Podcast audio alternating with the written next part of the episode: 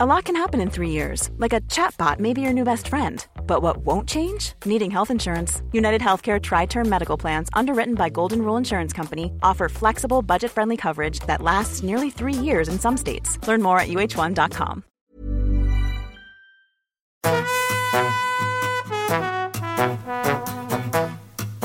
Hola, estás escuchando De piel a cabeza. Un recorrido por tu salud con Ana y Rosa Molina. Porque sabemos que el conocimiento es la mejor medicina.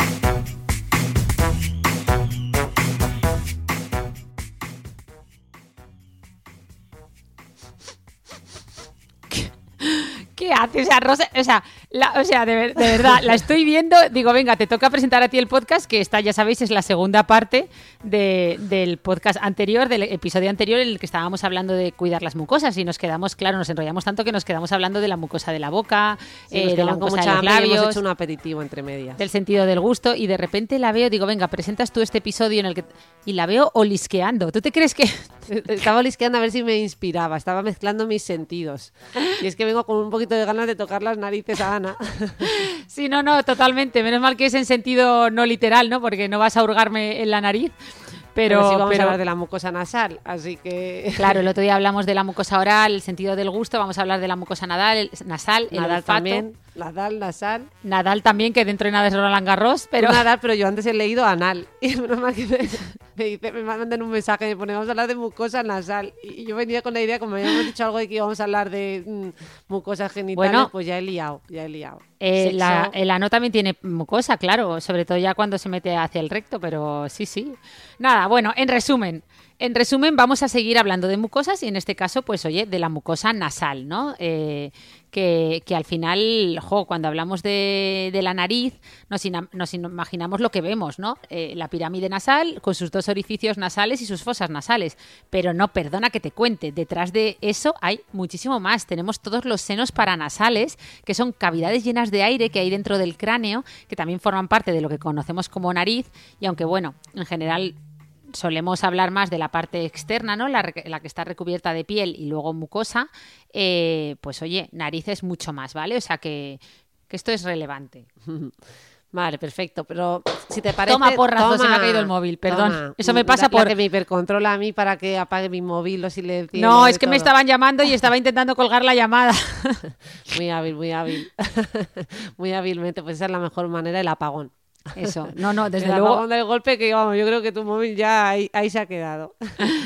bueno, vamos a comenzar exactamente entendiendo que, que- que es todas estas funciones que, que tienen nuestras narices. y, y podemos hablar de todos estos problemillas más comunes, como los sangrados, los moquetes y todo esto que, que le pasa a tus sobris, que a ver si me das alguna solución algún día, que le- a mi hermana le bombardeo con un montón de mensajes. Ya nunca me preguntas nada de, de su piel. Mira, eh, me llegan consultas de, todos los amigos. De, de- estas cosas, ¿no? De, san- de sangrados y moquetes te preguntaba alguna, pero luego ya veo que... Nah, nah. Pero bueno, al final, efectivamente, como bien decías, eh, como bien decía yo antes, eh, eh, la nariz son, ¿no? Cuando pensamos en la nariz pensamos en esos dos agujeros nasales que todos vemos en el centro de la cara y, y de la pirámide nasal, ¿no? Entonces al final, si tú miras a la pirámide nasal, pues está recubierta de piel. Y conforme llega mm, esos orificios, vemos que mm, esa piel absolutamente normal, con todos sus pelitos, el poro, que el poro además en la nariz se ve muy bien, pues a unos pocos milímetros de entrar en lo que es la nariz por dentro, esta piel poco a poco se transforma en mucosa, ¿no? Como pasaba con los labios. Y una mucosa muy especial, porque es una mucosa, jo, muy, ¿cómo diría yo? Pues eso, muy currada. Eh, la mucosa respiratoria es que hace de todo. Sirve para limpiar, eh, para humedecer y calentar el aire que respiramos. Eh, luego, dentro de la nariz no solo hay mucosa olfatoria, también, o sea, respiratoria, también hay mucosa olfatoria, que esta es como más glamurosa, más VIP, es un poquito más vaga, entonces ella vive solo en la parte superior de la cavidad nasal y su única función es percibir los olores, ¿vale? Sí, pero glamuroso y VIP, lo que no son son los mocos. Porque, vamos a ver, tanto glamour, tanto glamour. Y luego, o sea, el otro día hablando de los labios, bueno, otro día, esta mañana hablando de los labios, ¿verdad? Así como, y, y ahora, y ahora hoy vamos a hablar de mocos. O sea, ¿por qué Bueno, tenemos que producir este No, a ver, de porque, residuos? porque ya hemos dicho que dentro de la nariz, la mucosa que hay dentro de la nariz, eh, tiene dos, o sea, está, hay dos tipos de mucosa. Está la mucosa olfatoria, que es la más glamurosa, que esa ni produce mocos ni nada, porque esa eh, está dedicada al olfato. Eh, pero luego la mayor parte de lo que hay en la nariz es mucosa respiratoria, que esta sí, pues oye, es más mundana, como decías tú, y pues produce mucho moco. De hecho, esta mucosa es muy curiosa porque tiene dos tipos de células unas muy gorditas que, están, que se llaman caliciformes, que son como pues regordetas, redondas y eh, producen un montón de moco. Y luego otras eh, que llamamos ciliadas, que son como pequeñas proyecciones, como una escoba, como si fueran pelitos, como pasaba con las papilas gustativas en la lengua, pues lo mismo pasa en la nariz, que hay que tienen pequeñas proyecciones y lo que hacen es mover ese moco hacia atrás, ¿no? Ya sabéis que hacia la faringe en concreto, ya sabéis que la principal función del moco es pues eso pues filtrar, ¿no? Microorganismos, cuerpos extraños inhalados, digamos que todo eso se adhiere rápidamente a ese moco como si fueran las tiradas, las tiras adhesivas estas de moscas que venden por ahí, que yo hace mucho que no las veo, pero de pequeñas en el cortijo, ¿te acuerdas? Estaba todos los todos los techos con cintas adhesivas llenas de moscas pegadas. Por lo mismo pasa con el moco. Y, al final, y esto es un poco asqueroso, si alguien está comiendo, pues mejor que deje de comer, pero lo que todos conocemos como moco es la capa superficial, que es más gelatinosa, ¿vale? Eh, que tiene esa textura tipo gelatina. Pero debajo de ese moco que todos conocemos, eh, el moco es completamente líquido. ¿vale? Pasa un poco como con los culant. Eh, entonces, y, al ser más líquido el moco eh, que está en contacto con la mucosa respiratoria, pues hace que lo podamos mover mejor, ¿vale? Fijaos si son rápidos esos pequeños pelitos que hay en la mucosa respiratoria, que desde que un virus, por ejemplo, el coronavirus, por ponerlo, desde que queda adherido al moco, cualquier microorganismo, en 10-15 minutos ya lo hemos llevado hasta las coanas, que es la parte posterior de la nariz. Vamos, que ni la famosa rumba o la eh, o cualquiera de estas aspiradoras que se han puesto tan de moda son capaces de limpiar así de bien. O sea que... bueno, la que eres capaz eh, eh, de, hacer cosas grandes eres tú, disfrazándonos aquí, o sea, el tema de los mocos, con así como vistiéndolo de ciencia, vistiéndolo de, metáforas. y así como quien no quiere la cosa, pues oye, nos hemos entrado de, hemos aprendido. Claro, hombre, que el moco es muy importante. La maestra de, de hecho, de hecho, se ha puesto muy de moda, seguro que lo habéis visto en redes sociales, eso de depilarse, meterse como unos palitos con cera caliente en los orificios nasales y depilar esos pelitos que hay en los orificios nasales. madre mía. Eh, por favor, no lo hagáis porque esos, esos pelitos que tenemos todos en la entrada de la nariz, donde la piel ya se vuelve hacia la mucosa, nos ayudan también a filtrar, calentar el aire y protegernos de microorganismos, ¿vale? Vale, y, además de atrapar bichitos, eh, venga, cuéntanos más funciones. Eh, ¿De qué? ¿Del moco? Pues el moco prácticamente sirve eso para protegernos por atrapamiento, pero bueno, también es, más, tiene otros mecanismos de defensa más inteligentes, como quien dice. También produce sustancias de defensa específicas, ¿no? Como las inmunoglobulinas. Eh, o sea que, bueno, que, es, un sistema eh, defensivo bastante profesional. Sí que es verdad que a veces, perdona que te corte, em, pues oye, a veces no, a veces falla, ¿no? Y empieza a funcionar mal. Por ejemplo, todos sabemos a situaciones en las que empezamos a poder a producir moco sin control para intentar protegernos, pero, pero esto es inefectivo, ¿no? Esto suele pasar cuando se produce una rinitis. ¿Os acordáis que en el episodio pasado hablábamos de mucositis? Se inflamaba la mucosa de la boca, por ejemplo.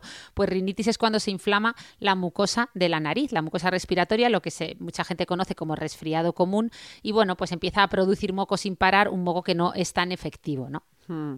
Y también hace como de efecto mm, radiador, ¿no? Eh, porque también calienta el aire, ¿no? Eso lo comentaste también en otro podcast. Claro, sí, al final, al final el moco contribuye un poquito a calentar el aire, pero no tanto, ¿eh? la, capacidad de calentar el aire real, de calentar el aire que respiramos, se debe sobre todo a la buena circulación sanguínea que tiene la mucosa de la nariz, ¿vale? Eh, es capaz de hacer que el aire que respiramos se caliente eh, en, en súper pocos segundos. Mira, para que lo entendáis, normalmente cuando el aire llega ya a nuestra nasofaringe, es decir, a la parte posterior de la nariz y eh, para respirar, mm, ya normalmente ha alcanzado una temperatura de 32-34 grados centígrados, ¿vale?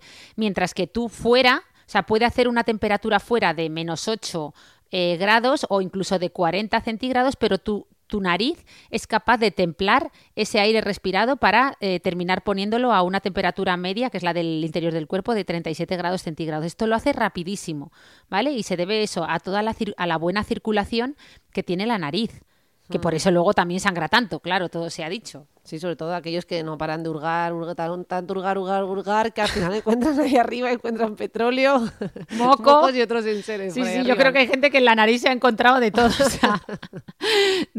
vamos, yo creo que algunos llegan más lejos que la PCR, ¿no? Salió este año un artículo diciendo que había uno que al hacerle una PCR le habían atravesado el cráneo con ese palito, que lo dudo muchísimo, pero yo creo que algunos han llegado mucho más allá que donde llega el palito de la PCR, de la COVID. Sí, sí, sí, ese que salía, iba, iba penetrando y decía, aquí está tus mocos, aquí tu, tu mucosa nasal, a la aquí izquierda, tu cerebro, las emociones, y luego ya, ya, más allá y ya, ya está, ahí ya llegas al, bichito. Totalmente, tenemos que hablar, tenemos que hablar de todas formas de por qué nos gusta tanto sacarnos mocos, que ahora, ahora veremos, pero bueno, en general también hay que decir que es que nuestra nariz nos lo pone muy fácil para sangrar. Es que de verdad cuando metemos, como tú muy bien decías, el dedo en busca de petróleo, es que encima lo solemos meter donde me lo estoy metiendo yo ahora, para que Rosa me vea, justo eh, solemos hurgar en la zona cercana a los orificios nasales, es donde más hurgamos, ¿no? Y en esa zona eh, cercana, sobre todo en donde se juntan los dos orificios, en la zona del tabique, es que se encuentra la zona más vascularizada de toda la nariz, lo que se llama plexo de Kieselbach, que es una membrana mucosa muy, muy, muy fina, pero súper rica en vasos sanguíneos. Eh, eh, entonces, es que justo además todos vamos a toquetear donde más fácil es que, sangre, ¿no? Mm, de todas formas, este plexo eh, es tan superficial que a veces sangra espontáneamente, sin ninguna razón. No tenemos que hurgar para de repente notar que nos empieza a sangrar la nariz. Por ejemplo, es muy típico en climas secos o si tomamos alguna medicación que altera el grosor de la piel, como los medicamentos de acné, eh, o incluso si tomamos algún medicamento de los que sube la tensión, pues es fácil que sangremos, ¿vale? O sea, mm. que, es normal. Oye, y en estos sangrados que vemos mm, tan diversas estrategias para, para detener este sangrado, echar la cabeza para atrás, poner tapones, mm, ahí... Pues mira... ¿Qué, recomiendas tú? A ver, la mayor, lo principal es entender, y esto lo contaría mucho mejor un otorrinolaringólogo, pero bueno, si puedo aportar mi granito de arena, que a los dermatólogos nos toca también lidiar con alguna de estas patologías intranasales y sangrados nasales, lo primero es entender que la mayoría de las hemorragias es decir, de los sangrados nasales son mínimos, ¿vale? Se producen en este plexo que hemos dicho anterior y enseguida se cortan, ¿vale? En, en medicino profundo a los sangrados de la nariz les llamamos epistaxis y las dividimos en anteriores, es decir, si se producen en ese plexo superficial que está ahí abajo donde metemos el dedo, o posteriores, es decir, están atrás, en la parte más interna de la nariz donde están los vasos sanguíneos más grandes, ¿vale? Entonces, si lo que tenemos es un, es un sangrado anterior, que suele ser leve, lo normal es tratarlo en casa sin preocuparnos, no tenemos que sentarnos ni para adelante ni para detrás, que nos han, seguro que has oído las dos cosas. Inclina la cabeza hacia atrás, inclina la cabeza hacia adelante, no, nos sentamos recto ¿vale? Respiramos por la boca y comprimimos la nariz sin soltar durante 5 minutos, ¿vale?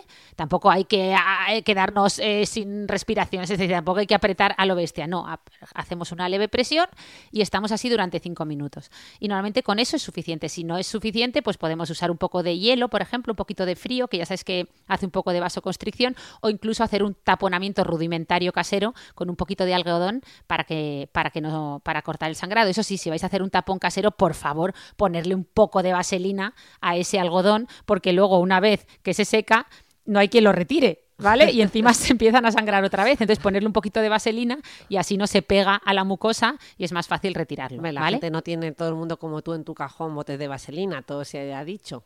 Bueno, un tubito de vaselina pura estéril vale un par de euros. de labios para el algodón. un botecito de vaselina pura estéril vale un par de euros, se compra en la farmacia y siempre hay que tenerlo en casa. Para todo, para todo. Es verdad, para todo, porque otros lo tienen ahí en la mesita de noche para otras cosas. Ostras, que, o sea, que sigue, cómo se nota que mi hermana sigue salida de guardia. Efectivamente. Bueno, pero si, si es el sangrado, es que me estoy acordando de una madre el otro día en, en los vestuarios del gimnasio eh, con un niño sangrando un montón. Bueno, aquello parecía un montón. ¿Ahí hay que cambiar de estrategia o hay que ir a No, hombre, si, si es un sangrado posterior, ¿no? En la parte más profunda de la nariz, como los senos eh, paranasales o que están ya en la base del cráneo, pues hombre, estas hemorragias suelen ser difíciles de controlar. Eh, es cierto que también hay que saber que aunque son muy aparatosas y muy difíciles de controlar, es muy raro son potencialmente mortales. Entonces, bueno, pues sí que aquí vamos a notar mucho más flujo de sangre que no cesa a pesar de lo que hagamos, con lo cual pues nos tenemos que ir eh, dirigiendo hacia urgencias, pero bueno, tranquilos, sin, sin alertarnos en exceso, porque allí pues nos van a atender y lo van a controlar con un buen taponamiento, etcétera. O sea que no, no hay problema. Vale. Eh, Ana, yo estoy ya con, ganas de llegar a la mucosa genital, no es porque esté saliente de guardia, pero antes de pasar a esto, ¿hay alguna curiosidad nasal eh, que nos quieras comentar o crees que es mejor no hurgar demasiado y no seguir buscando petróleo y pasar directamente a, a la mucosa genital? Sí, Tu pero- última oportunidad. Sí, sí, te, te voy a contar algunas curiosidades, pero te lo voy a hacer a modo de test. Te voy a preguntar yo a ti. No, ¿Tú no, por qué no, crees? no, no, no. muy rápido, ya sé que estás dormida, pero ¿tú por qué crees que no sacamos mocos los humanos? ¿Por qué? Mm, mm, ahora que tengo niños pequeños y que los dos eh, han pasado una fase entre el uno, más o menos entre el año y los dos años, de no parar de tocarse la nariz para relajarse, algo... Ah, ¿tú crees que es para relajarnos? Toca- nos tocamos la nariz para relajarnos. O sea, pero a nosotros mismos o a los demás, porque yo hay veces que le toco las narices a los demás. mejor, para- te metes- si es para sacarte, para buscar petróleo, como tú decías, pues para respirar mejor. Ah, ¿tú crees que es para respirar mejor? Mira, te Depende ahí si la estás vena racional. petróleo o no, depende. Bueno, te cuento, porque esto me lo, repa- me lo he repasado y según la ciencia, los estudios han demostrado que, bueno, que es muy común esto de sacarnos mocos, eso de que pensamos que, que no lo hace, que, pues, que bueno, que, que- que no es común, sí, aunque pocos lo admitan, es muy común, ¿vale? En medicina profundo se llama rinotilexis y, bueno, no es nada patológico, sino absolutamente normal, ¿vale? Es, eh, porque, de hecho, a diferencia de morderse las, o sea, comerse las uñas o arrancarse el pelo, ni siquiera está catalogado dentro de los desórdenes obsesivo-compulsivos. Digamos que mm, todos los seres humanos nos gusta hurgarnos en la nariz para, lo primero, pues limpiarla, como tú bien decías, ¿no? Eh, rascarnos a veces, eh, pero sobre todo, sobre todo, sobre todo está demostrado que nos sacamos mocos por placer. nos resulta placentero sacarnos mocos y Más está o menos he demostrado acertado, he acertado, más o menos. Sí, está demostrado que lo hacemos más o menos una vez eh, por hora, ¿vale? De media. Eh, así que nada, que, que esa es una curiosidad que os quería contar. También os quería contar, venga, te Vamos, pregunto la otra pregunta. Ya tenemos siempre más justificaciones para hacer las cosas que hacemos. Eh, ¿Qué me dices? La gente que, o sea, ¿por qué crees que unos tienen la nariz más grande que otra? ¿Es porque dicen mentiras? ¿Es para oler mejor? Eh, ¿Cómo, qué crees? ¿Por qué crees que hay gente es verdad, que tiene... porque crecen tanto la nariz, las orejas y algo así, que lo que más crecía a lo largo de la vida. Eh, y eso sí que era de medicina, ¿no? sí, fatal. No Nada. lo sé, no lo sé. Pues mira, al final... eh, Serán mitos todo lo que has dicho. Los, mira, es- según los estudios antropológicos de la Universidad de Pensilvania, que estos también me los estuve repasando, el tamaño de la nariz varía geográficamente, ¿vale? Entre las diferentes poblaciones. Y una vez más, es una adaptación evolutiva. ¿A qué? Pues en este caso a la temperatura y la humedad. No a decir mentiras ni a oler mejor, ¿vale?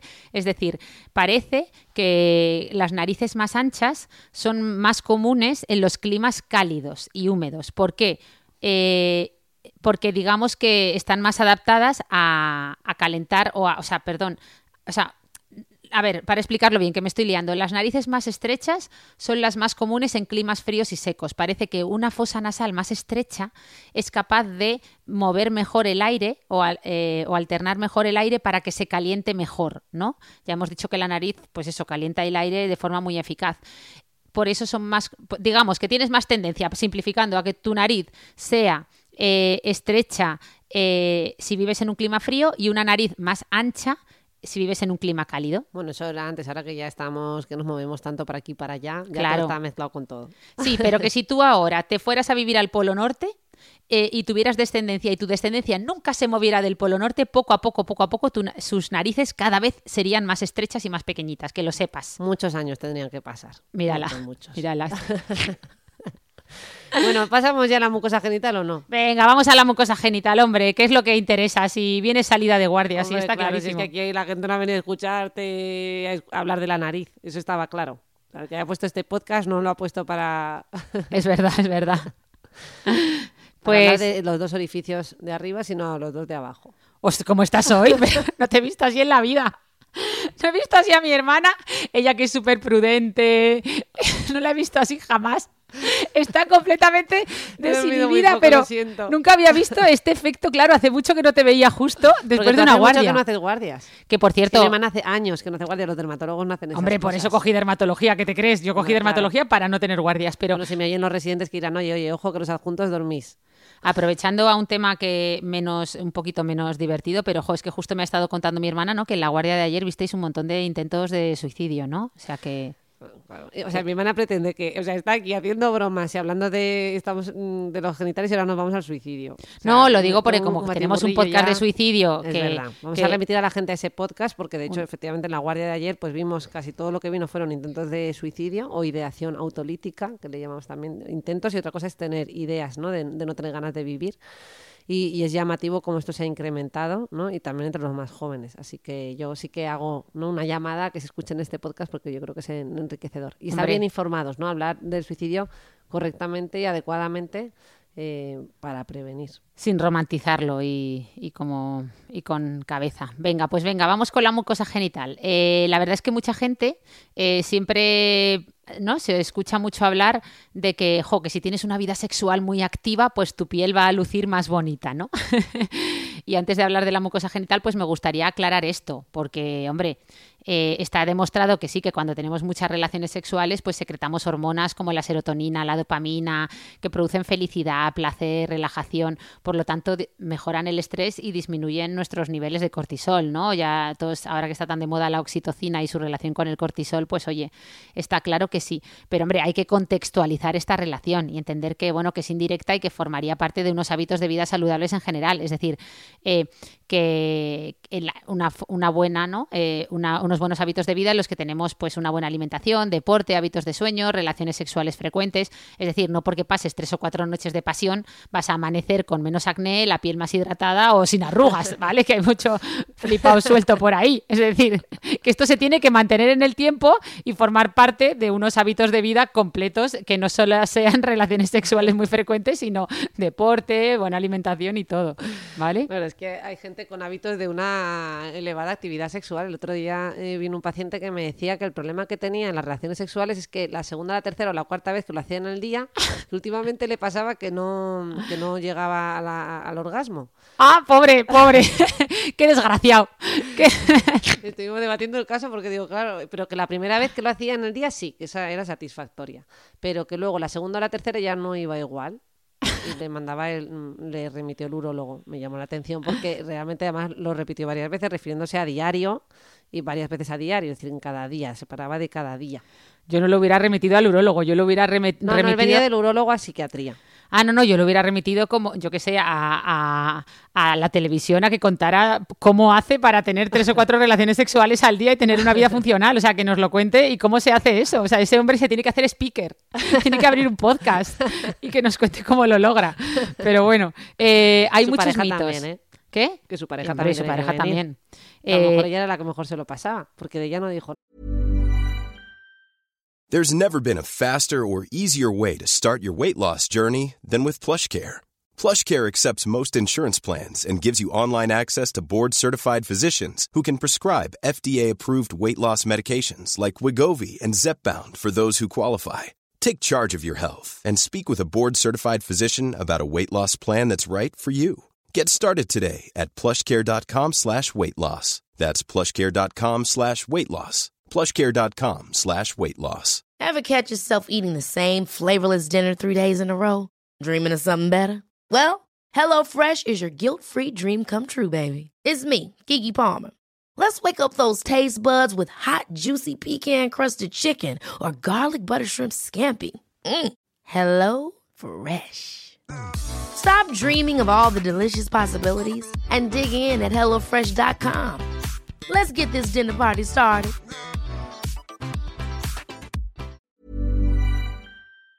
nada. que ella, no, ella se lo cayó. tenía él. Ah, que aquí están implicados dos. Ya, ya las tres o cuatro veces que lo hicieran al día le iba fenomenal. Pero bueno, a ti que te gustan tanto los mitos, Ana, que veo que has empezado el podcast de la sexualidad con mitos, venga, cuéntanos más, que sé que, que a ti esto te. Pues mira, otro mito, y ya con esto no era- terminamos y nos- caso clínico no era mito, ¿eh? Bueno, no sé, a lo mejor estaban grabándome a mí con una cámara de vídeo, mm, no lo sé, pero vamos, que era una historia real. Sí, no, no, sí, sí.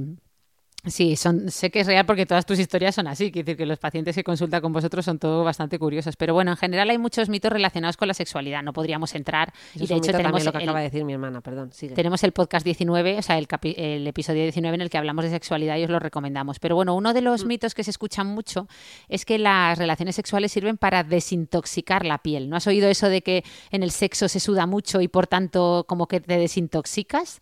Pues nada, eh, esto, es, esto es uno de los mitos que yo siempre desmiento, porque al final ya sabéis que, hombre, que sí, que en el sexo, en las relaciones sexuales, pues lo normal es que se eleve la temperatura corporal, eh, porque hay mucha, pues eso, hay implicación de, de la musculatura, eh, además nos vasodilatamos en muchos lugares, y hombre, es normal que sudemos, pero, pero el sudor La lo nariz que... también se vasodilata, ¿no? ¿El qué?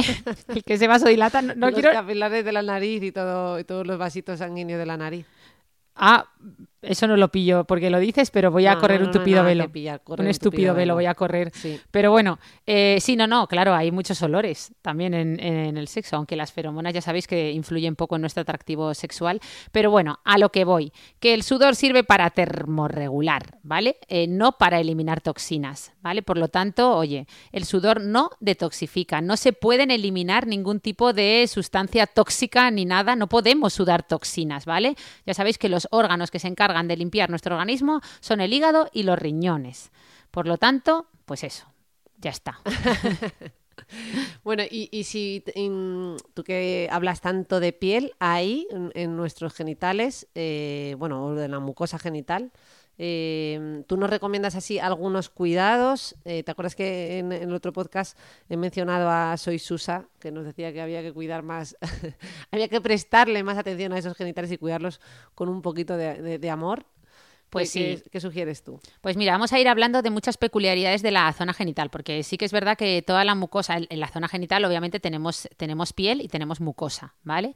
Eh, pero es una piel y una mucosa, pues oye, eh, eh, concretas que tenemos que cuidar de, de una forma determinada. Y bueno, gracias a Dios hoy en día la gente pues está poniendo más las pilas.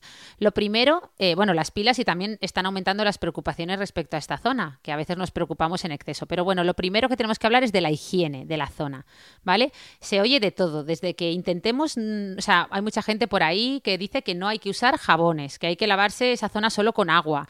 Gente que dice que no, que, que hay que lavarlo más, incluso usar desodorantes y de todo, porque, bueno, pues porque esa zona tiene un olor peculiar. A ver, al final, lo más adecuado es usar obviamente lavarla con agua diario, porque en esa zona, en la zona genital, igual que en la zona axilar, tenemos un tipo de glándula sudorípara especial que se llaman glándulas sudoríparas apocrinas, que producen un sudor que, es un sudor más denso, ¿no? más especial, con sustancias que al ser degradadas por las bacterias, pues producen más olor corporal. ¿no? Entonces, lo ideal es usar un producto específico de limpieza que no sea muy rico en detergentes ni perfumes eh, y que tenga un pH adecuado a la zona de, la que estamos hablando. De, la piel de esa zona. Entonces, para eso solemos recomendar o bien los Sindet, que coloquialmente se conocen como jabones sin jabón, pero bueno, simplemente son jabones que tienen un pH adecuado a esa zona. Muchas veces también venden jabones específicos para la zona genital eh, o también podemos usar los oleogeles, que son jabones que vienen pues eso con un poquito de aceite incorporado para luego pues a la vez que limpian hidratan. Lo más importante es que eso, que usemos las manos, no usemos esponjas agresivas para rascar esa zona y muy muy muy importante en el caso de las mujeres no lavar la vagina por dentro, ¿vale? La vagina, como dice Laura Morán, compañera psicóloga especialista en sexo en sexología, compañera de órbita laica, eh, la vagina es como un eh, hor- horno pirolítico, dice ella. Es decir, se limpia sola. ¿Vale? No hay que lavar la vagina por dentro, ¿vale? O sea, es que a mí me parece que clama al cielo.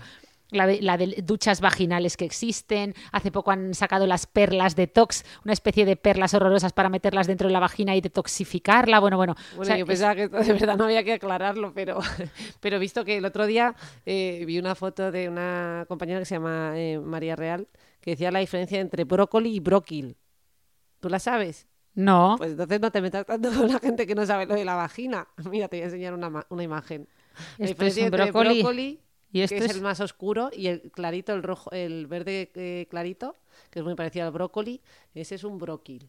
Y hay gente que se acaba de enterar, como mi hermana, la doctora. Yo que sabía que había un brócoli, que existía el brócoli, pero hombre, pero, pero creo que se puede sobrevivir mejor sin saber la diferencia entre brócoli y bróquil, que, que si te pasas toda la vagina, o sea, toda la vagina, toda la vida ducha- lavando la vagina por dentro. O sea, vas a tener infecciones por doquier, porque ya sabéis que dentro de la vagina lo que hay es un ecosistema maravilloso eh, y un equilibrio de bacterias, hongos, parásitos, que lo que hacen es pues una simbiosis y una protección brutal de- del entorno. Entonces, si empezamos a lavar y lavar y lavar la vagina por dentro, vamos a vivir muy amargadas. Oye, pero que hay gente que, que a lo mejor no, no es porque se la lava, sino porque se toma antibióticos cada dos por tres que nota cualquier síntoma que confunde con proceso bacteriano y se toman antibióticos y los antibióticos también se cargan un poquito. Claro, las- los antibióticos lo que hacen es cargarse ese equilibrio, esa simbiosis, digamos que matan, entre comillas, todas esas bacterias, con lo cual, ¿qué pasa? Pues ese lugar que de las bacterias lo ocupan eh, los hongos, digamos que aprovechan los hongos o los parásitos para crecer. Pero bueno, tenemos que hablar también del olor, porque otro tema que me que preocupa mucho a la gente sobre la mucosa genital eh, cuando vienen a consulta es el olor de los genitales, ¿no? Que parece que, ay, no, no, yo es que eh, antes de, una relación sexual, pues, ay, me, me voy me lavo y no, nunca mantengo. Hay gente con muchas manías, ¿no? En ese sentido. Hombre, pues recordemos que ha- hay que normalizar el olor de los genitales. A ver, siempre que haya una buena higiene y lavemos esa zona a diario con un producto adecuado, pues, hombre. Eh, pues eh, es más que suficiente. Es que, eh, es que esa zona tiene un sudor diferente y tiene un, olo- un olor peculiar. Entonces, si vamos a vivir amargados por ese olor, pues nunca vamos a, a disfrutar, ¿no? Entonces hay que asumir que tiene un olor peculiar. No es, eso no significa que sea peor. De hecho, antiguamente pues se valoraba mucho más que hoy en día. Pero bueno, si no nos gusta, hay mucha gente que le encanta mm, usar desodorantes genitales, ¿no? Y hay muchas preguntas eh, con esto. Los, dermatólogos en general no los solemos recomendar porque al final eh, l- es exponer esa zona de piel a un irritante innecesario, ¿no? Además, recordemos que el olor de la zona genital nos alerta de infecciones, ¿no? Eh, ese olor, si cambia, pues imagínate que cambia mucho, pues eso te puede orientar que hay una infección, por ejemplo, por hongos, ¿no? Por cándida. Pues hombre, pues es importante eh, saberlo, ¿no? Entonces yo tampoco lo enmascararía. Vale. Eh, y, y al margen de todos estos tratamientos que, que hemos comentado, eh, bueno, no sé si quieres. Sí, mm, me- quería hablar también Ah, vale. de, del color. Ah, de vale, la vale, zona vale. genital, porque también la gente está, ya sabes que como el porno, en el porno ya sabes que los genitales de la mujer, bueno, también un poco los del hombre, pero sobre todo los de la mujer, se iluminan muchísimo, se maquillan para que parezcan más rosados, más blanquitos, más juveniles, ¿no? Porque en el porno todo vamos hacia cuanto más infantil mejor, ¿no? Entonces, claro, eh, la gente también viene a consulta con unas preocupaciones horrorosas con, con- con el color de la piel de los genitales, ¿no? Porque te, te dicen que, ay, es que los- mm, es muy oscuro en mi caso, ¿no? Pues hombre, claro que sí, la edad, la fricción, las hormonas van oscureciendo la piel de la zona genital en hombres y en mujeres, ¿vale? Y esto es normal, la piel de los genitales es más oscura, no pasa nada, es así.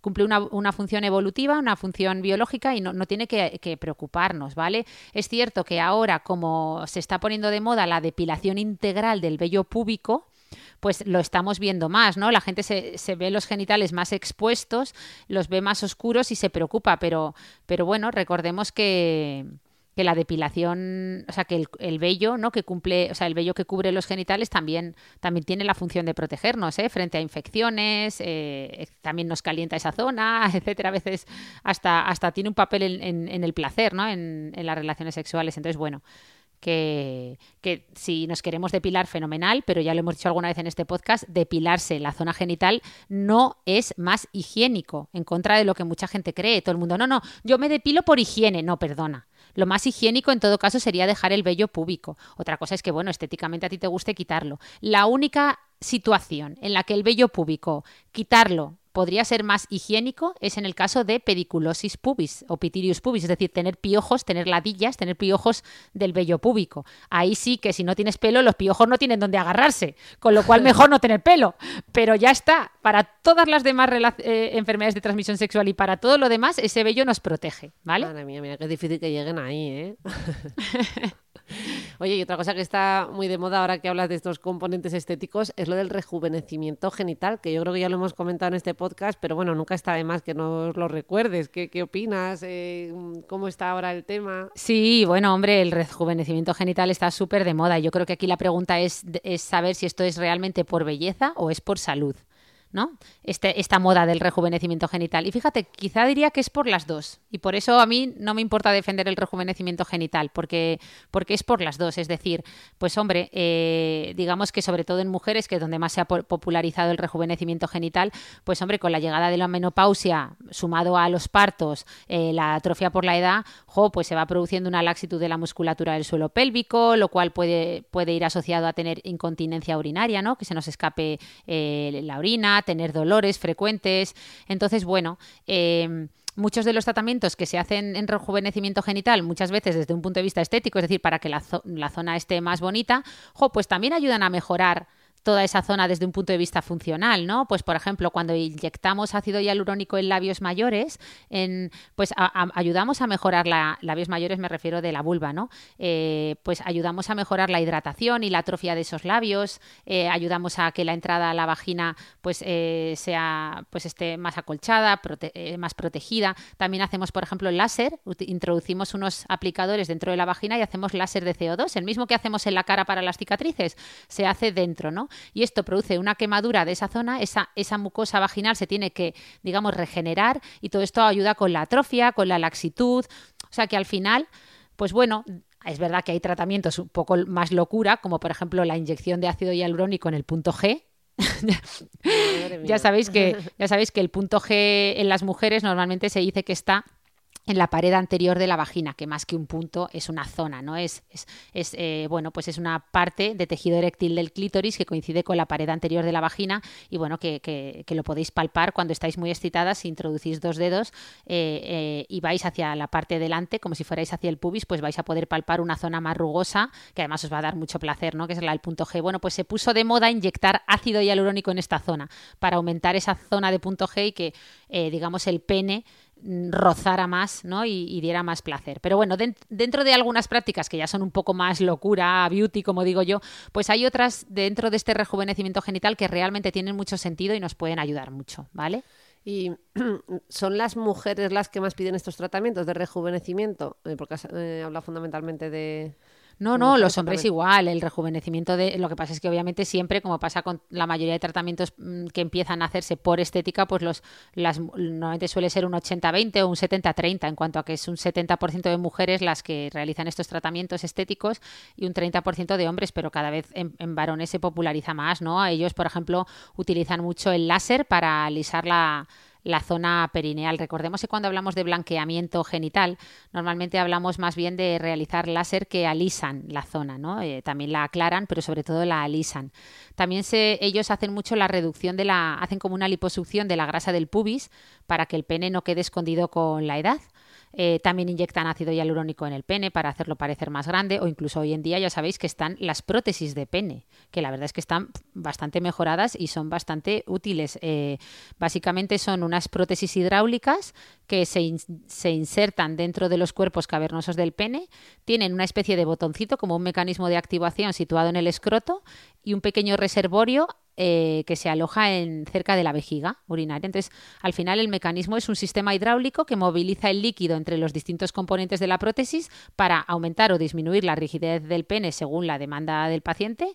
Y oye, la verdad es que la prótesis se inyecta, o sea, se inserta por una pequeña incisión de apenas dos centímetros a través del escroto prácticamente no se ve, es imperceptible y oye, con los modelos actuales la erección y la de tumescencia, es decir, retornar a la flacidez, eh, son prácticamente idénticos a los fisiológicos, ¿no? Y esto pues a mucha gente le ha resultado muy útil porque, bueno, pues ya sabéis que con la edad los varones pues van teniendo cada vez menos capacidad de tener una erección duradera o bueno, es fisiológico, ¿no? Entonces, bueno, pues ambos estamos, eh, me, me, está mirando mi hermana con una cara de...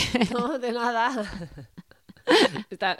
Si te digo lo que estaba pensando, estaba pensando en, de hecho, en un estudio que nombro en el, en el libro de, de, piel a cabeza, y de piel a cabeza. Es que estoy una mente con mucho cuerpo, que es mi libro, en el título. bien, bien. Que comentaba eh, el tema de las prótesis de miembros y cómo la investigación en la neurociencia está yendo a eh, cómo podemos trabajar, ¿no? Eh, y, llegar a mover esa prótesis, o sea, qué cambios se producen, ¿no? Por neuroplasticidad. Y estaba pensando que neuroplasticidad habrá en el tema del pene. No, en el pene un botón. Tú tienes el botón en el escroto, le das y se llena de líquido. Por eso que estaba pensando yo. No tiene más misterio. Eso, el líquido está reservado en la zona cercana a la vejiga, le das al botón y lo traslada al pene. no andaremos lejos de lo otro, ya verás, que no, no tardarán. bueno, Ana, está claro que cuidamos mucho la piel, pero nos olvidamos mucho de las mucosas después de estos dos podcasts, podcast, iba a decir. Podcast, podcast, como dice mamá. Pues, eh, pues ya nos va a quedar ¿no? Eh, mucho más claro que, que es muy importante prestarle más atención y cuidar nuestras mucosas. Es que ahora nos ha dado por reírnos de esto, de lo importante que es todo, y es que estamos añadiendo factores de estrés todo es a importante. la salud mental. Todo, todo, todo. Ahora mía. todo es importante. Y si abres las redes sociales, todo es importantísimo. Pero bueno, eh, mira, para terminar riéndonos, vamos a terminar con una tonta, que ya que estás diciendo que es tan importante, es importante hasta cierto punto, porque hay gente que le ha dado demasiada importancia a esto de cuidar la piel genital. Y no sé si lo sabes, pero se ha popularizado lo que se llama el bajacial. No sé si lo conoces. Primera noticia. Pues se llama, son los faciales vaginales. Ya sabes que los americanos, para cuidar la piel de la cara, dicen, no, I get a facial. Voy a, no, te dicen, I'm gonna get a facial. Voy a, a hacerme un facial. Se refieren a que van a hacerse un tratamiento de cabina, pues una limpieza de cutis, un masajito en la cara, ¿no? Eh, alguna aplicación de alguna mascarilla en un centro estético.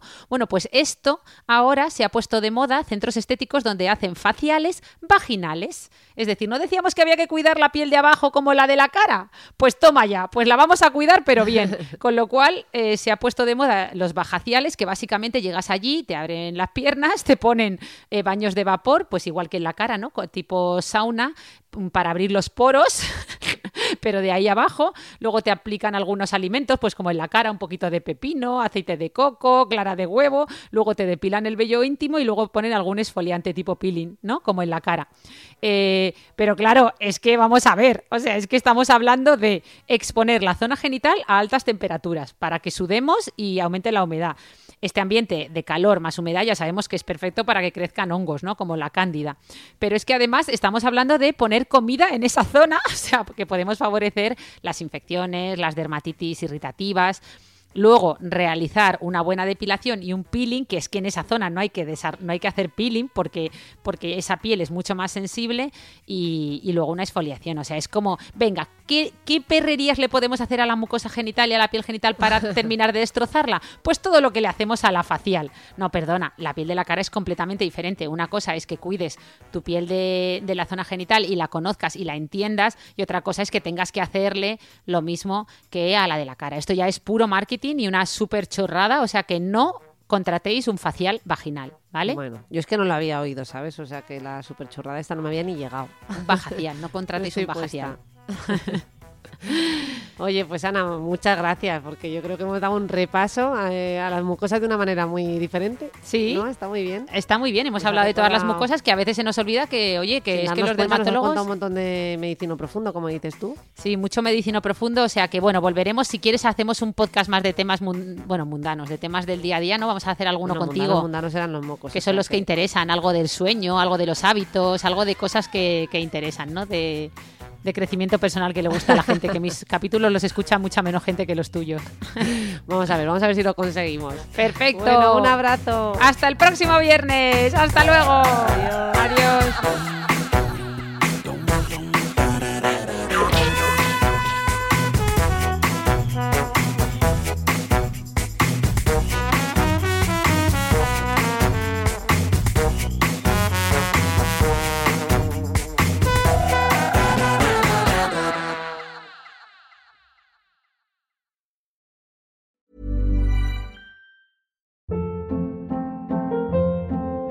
Hold up. What was that? Boring. No flavor. That was as bad as those leftovers you ate all week. Kiki Palmer here, and it's time to say hello to something fresh and guilt-free. Hello Fresh. Jazz up dinner with pecan-crusted chicken or garlic butter shrimp scampi. Now that's music to my mouth. Hello Fresh. Let's get this dinner party started. Discover all the delicious possibilities at hellofresh.com.